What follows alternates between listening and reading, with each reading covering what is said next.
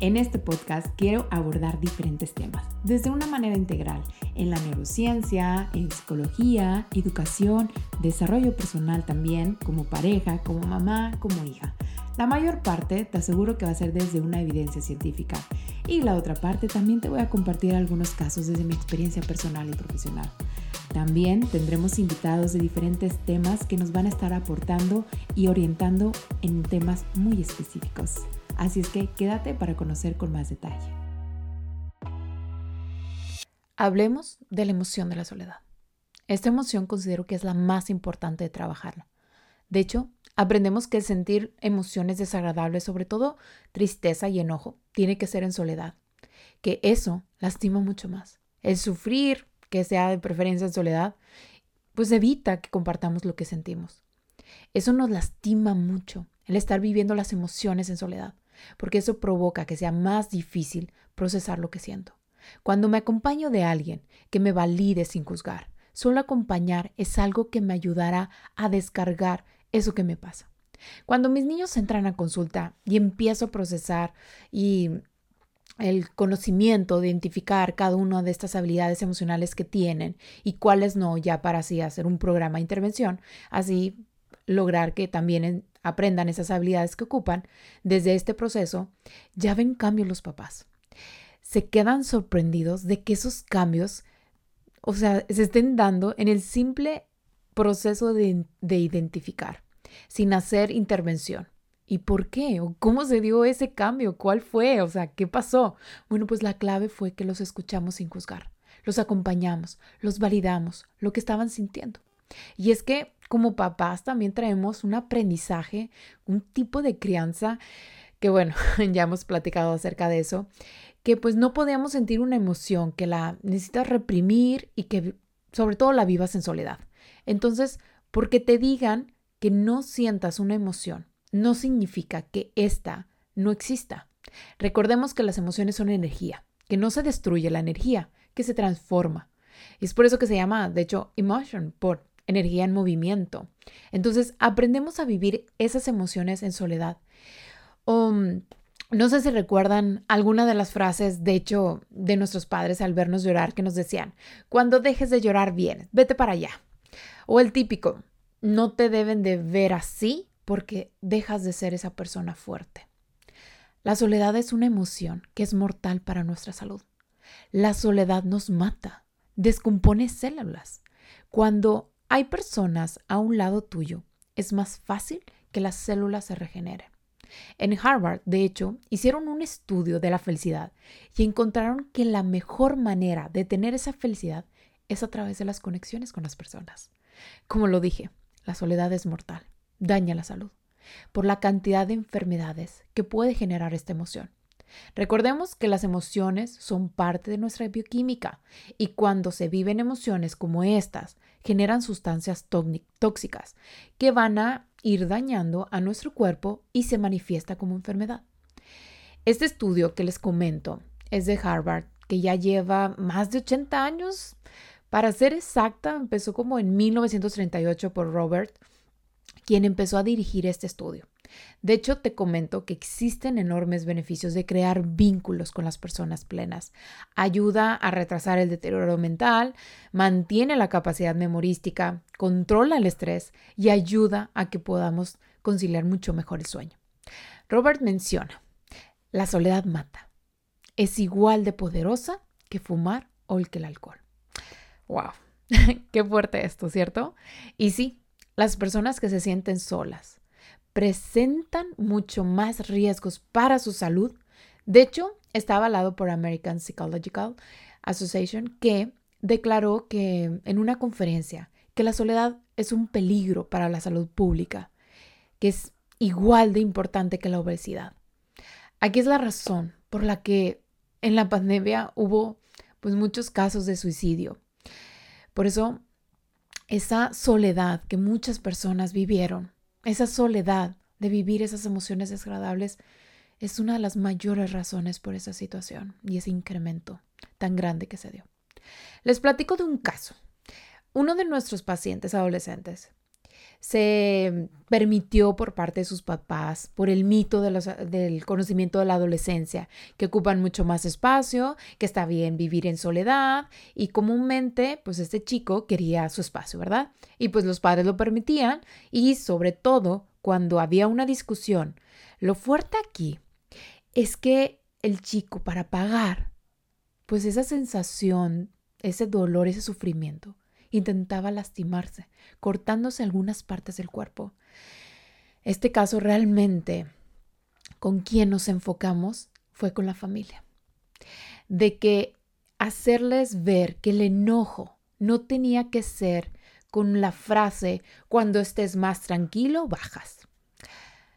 O también la frase de que, ay, son las hormonas de la adolescencia, es normal, es parte de el poder de las palabras son muy importantes.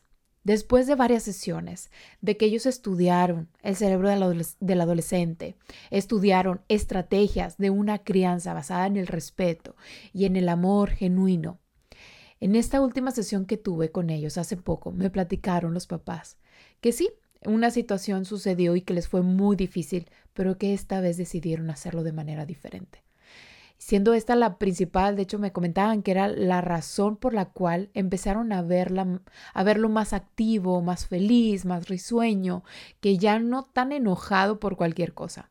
Lo que hicieron pues fue algo diferente, claro, ¿verdad?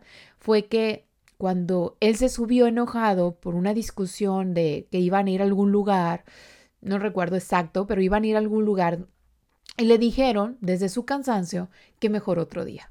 Y como él ya tiene redes neuronales, que el sentirse enojado es irse directo a su cuarto, ¿verdad? De estar solo. Así que esta vez el papá subió después de unos minutos.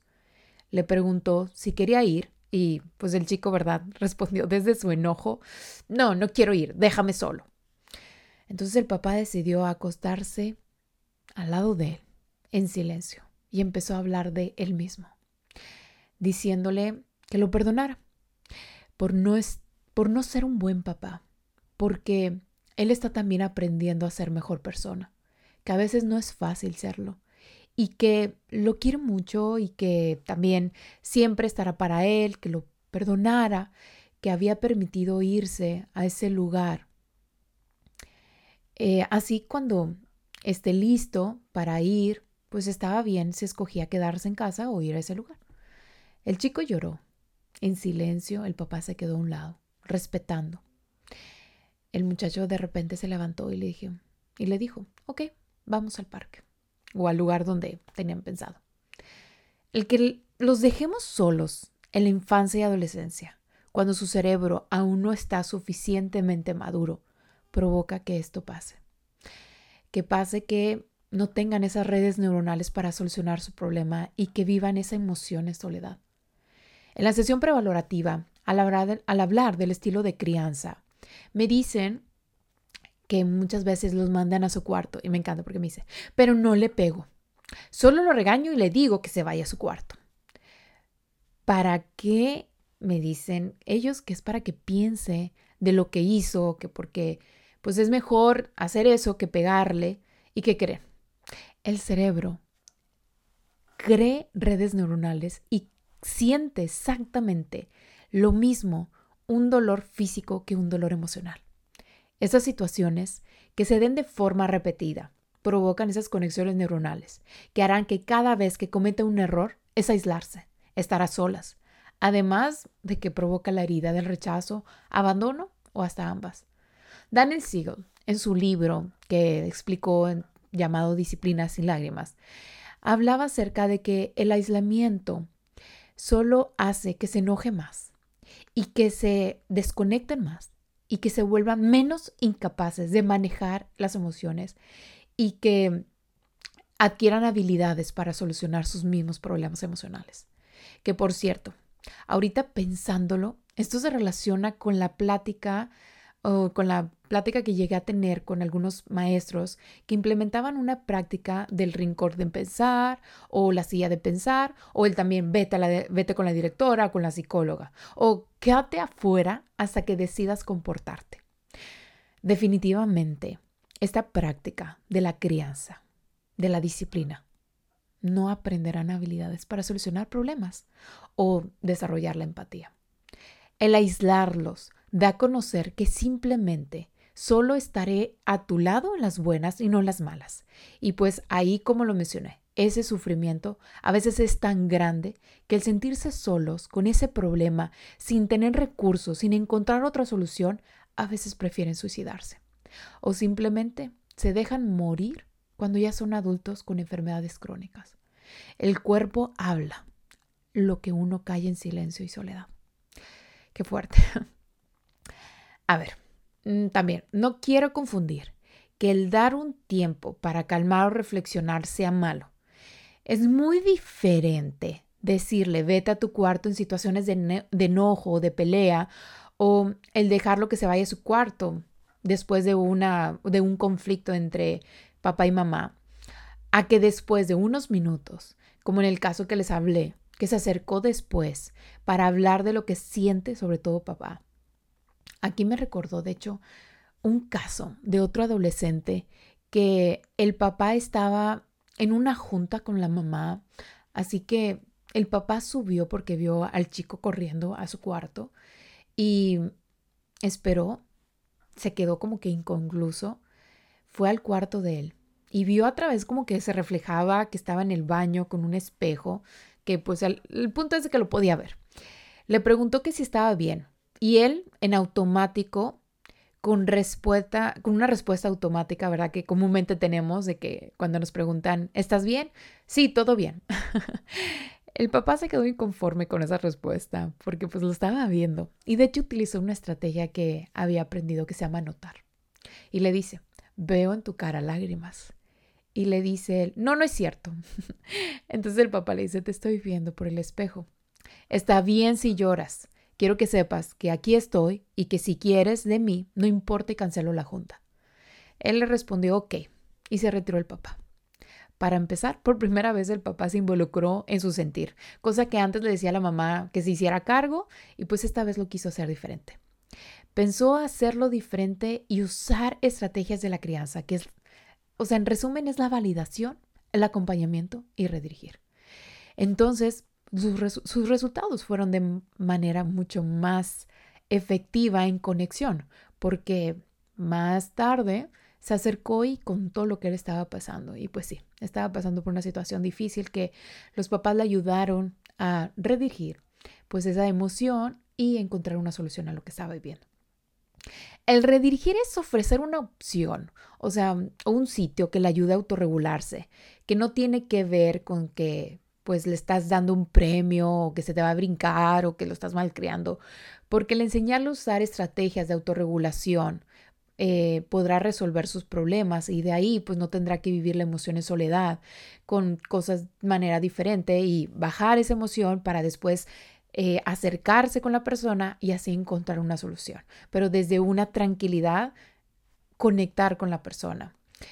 Enseñar desde pequeños, créanme que eh, el, hacer eh, estrategias como el cambio de foco de atención, que es una estrategia que focaliza la atención en aquello que provoca el estrés y lo focaliza en algo alternativo. Por ejemplo, decirle una situación que, que sea, no sé, por ejemplo, la parte, la hora de ir a bañar. Hago este ejemplo porque lo traigo muy presente de mi hijo.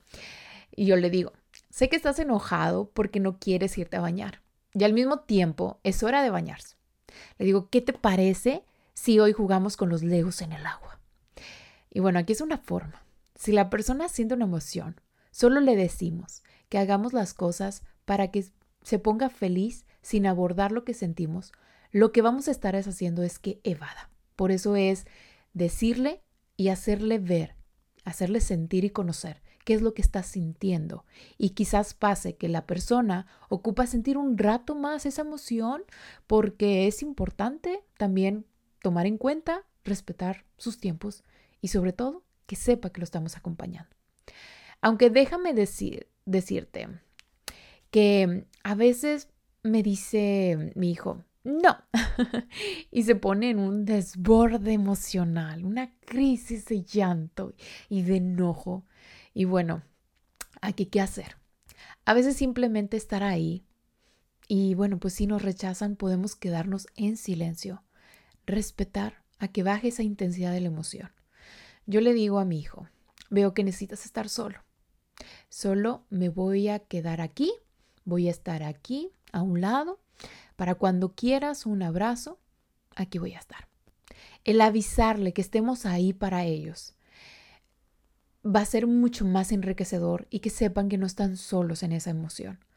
Me da mucha ternura. Porque recuerdo hace unos días en una situación en que me pasó, como les digo, este, poco a poco en esa ocasión se fue acercando a mí y se mete entre mis piernas y de hecho yo lo intento acariciar y me quita la mano cuando lo toco. Y bueno, lo respeto y lo acompaño.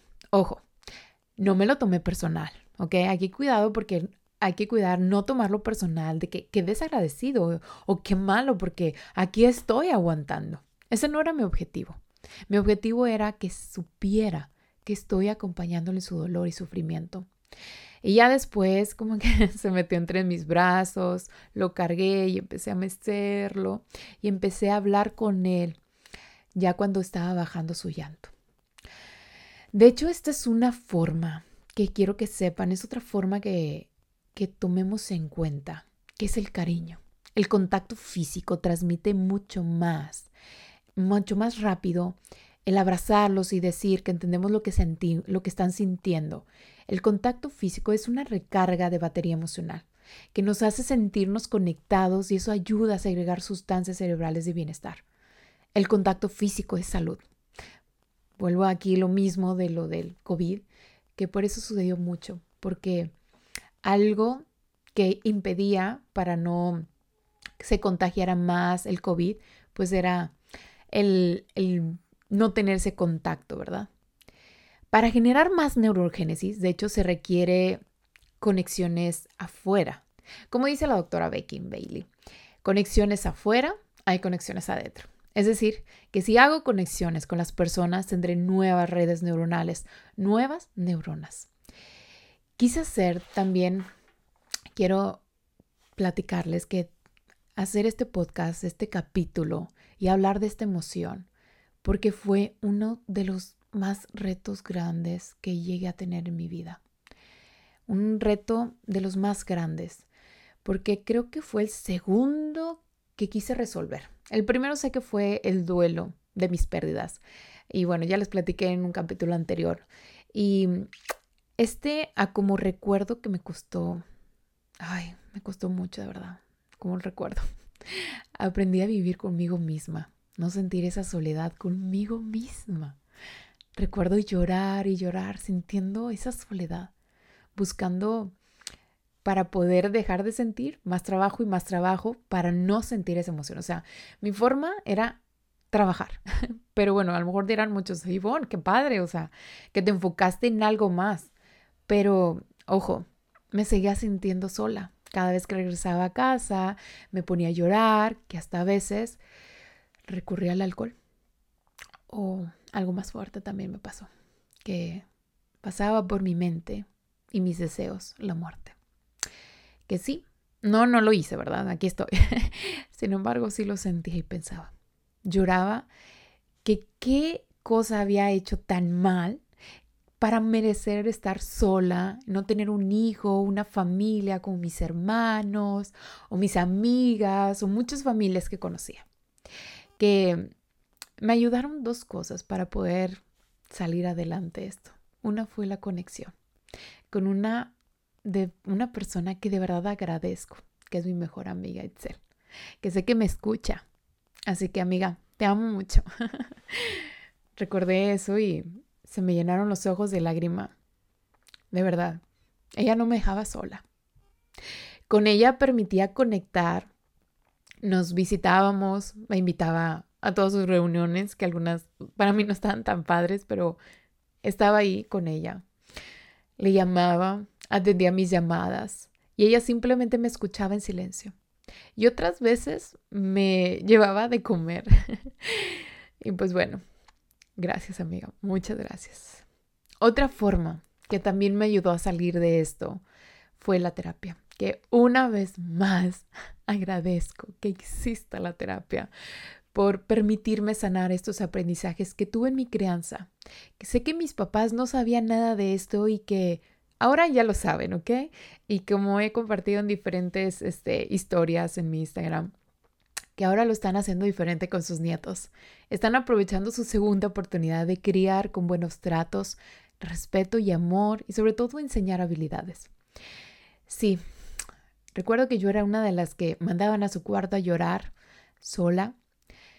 Hay una, una situación que trabajé de hecho en un proceso de terapia que recuerdo estar debajo de la cuna de mi hermana con un osito de peluche y que pues mi mamá me mandó a llorar al cuarto y pues ahí me metí, ¿verdad?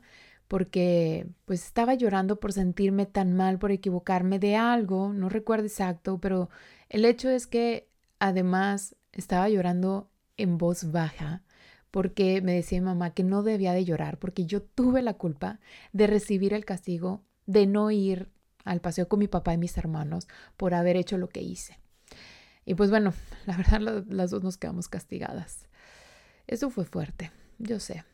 Y esto se los comparto mm, con una intención para que tomemos conciencia que podemos cambiar la práctica de la crianza que nosotros hemos estado aprendiendo y que pues nuestros papás también aprendieron, porque como lo dije, mi mamá hizo lo mejor que pudo y le agradezco por todo, por todas esas buenas intenciones de querer enseñarme a ser mejor.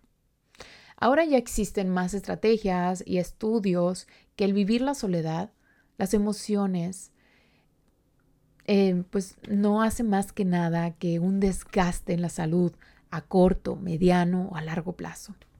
De hecho, hay una serie que estoy viendo que se llama This Is Us de Amazon Prime, en un capítulo que que me encantó. Y bueno, esta, esta serie habla de cómo la crianza y la vivencia entre la infancia y la adolescencia va a, va a repercutir en la vida adulta de diferentes maneras, tanto positivas como negativas. Y ese capítulo que les estoy diciendo me llamó mucho la atención, igual que todos, pero en este se relaciona con el tema, y es que la mamá y el papá escuchaban de sus mejores amigos el consejo de que lo dejaban llorar a uno de sus hijos para que aprenda a dormirse solo, que después puede manipularlos y pues aquí la pregunta, ¿por qué un bebé de meses, de ciertos meses, que siente miedo y no sabe qué hacer, los podría manipular? Y pues daban este por hecho de que si daban el brazo a torcer, pues ya era como que una forma que los estaban manipulando, ¿verdad? Y pues esas estrategias, ya como se ha demostrado con evidencia científica, que es mucho más dañino para el cerebro dejarlos llorar, este, que la verdad, bueno, si quieren saber más, la verdad, de este tema, eh, las dejo en manos de Jessica y Sara de Dulces Sueños. Lo pueden seguir en Instagram y también tiene podcast hablando de este tema del sueño y, y, llorar y la soledad y todo. Este, que de hecho ellas fueron mis aliadas, bueno, más Jessica fue mi aliada para que mi hijo durmiera ya, este, en su cuarto y que también pues pudiera dormir toda la noche. Así es que eso, ese tema se lo dejo en mano de ellas. Ellas son expertas en eso. Y bueno, en fin ese capítulo hablaba de que en su vida adulta, ahora cómo evitaba descargar sus miedos, tristezas y enojo y ansiedades conectando con las personas, que pues utilizaba más el alcoholismo, el sexo, utilizaba más el aislarse hasta de la misma familia, este, con el pretexto de que tenía que trabajar y pues, pues él mostraba que todo estaba bien, de hecho, pero cuando realmente luchaba contra las heridas del rechazo y del abandono. Así que, pues con toda esta información que te estoy compartiendo, la verdad, busquemos conectar con las personas, abracemos, abracemos, hagamos que las neuronas se activen y que todo eso sea mucho mejor. Busquemos principalmente conectar con uno mismo. Y si te es difícil, ve a terapia. Te prometo que será la mejor inversión en tu vida. Que a veces gastamos en tantos tratamientos por enfermedades físicas y que creemos que la solución es esa, cuando realmente la solución principal es la emoción. La emoción que callamos, la emoción que vivimos en silencio. Te lo digo yo por experiencia y no me canso de compartir que la mejor inversión que yo he tenido en mi vida es mi salud mental. Bueno, busquemos conectar con esas personas que nos aporten, que estén en una vibración alta, ¿ok? Para poder seguir creciendo, ¿ok? Bueno, ese es otro tema, hablando de, de las personas que están en vibración alta y cómo contagiamos. Ese es otro tema. Aquí el punto es que quiero que te lleves esto. Conecta. Busca conectar cada vez que sientas una emoción. Con un profesional puede ser también. Si sientes miedo a que te juzguen, puedes ir con un profesional que te acompañe y que te ah, enseñe habilidades para poder manejar esas emociones y sobre todo a curar esas heridas que traes ahí cargando. Soy Ivonne Chávez y hablaremos en el próximo capítulo. Hasta pronto.